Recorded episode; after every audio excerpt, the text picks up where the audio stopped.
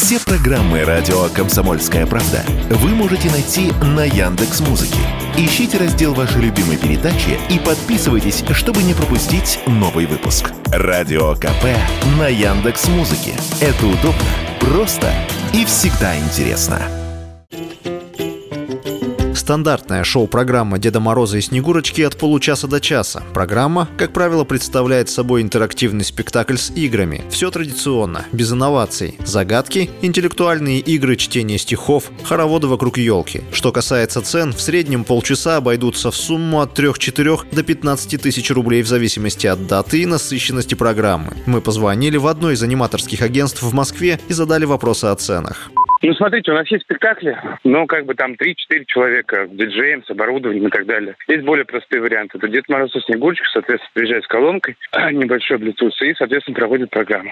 Мгм. А сколько стоит тот и другой вариант? Видел в объяв- в объявлении вот 10 тысяч, да? Это вот 10 тысяч это за какой? Расширенный вариант или за минимальный?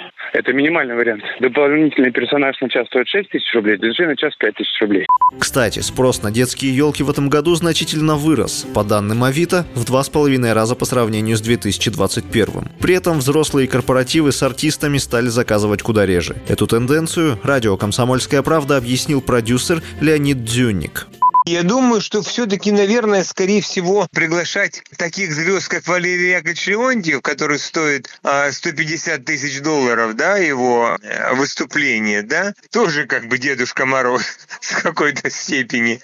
Это одно. А пригласить просто Дедушку Мороза, артиста, который возьмет с вас 10 тысяч рублей за это всего-навсего, и тем не менее проведет праздники, что-то, что-то будет какое-то, какая, какая-то движуха. Наверное, по- поэтому как бы и спрос на них-то усилился, понимаете, потому что экономика должна быть экономной, говорил Леонид Ильич Брежнев в свое время. Вот, поэтому как бы вот и стараются люди э, устраивать праздник, но обходиться минимальными средствами.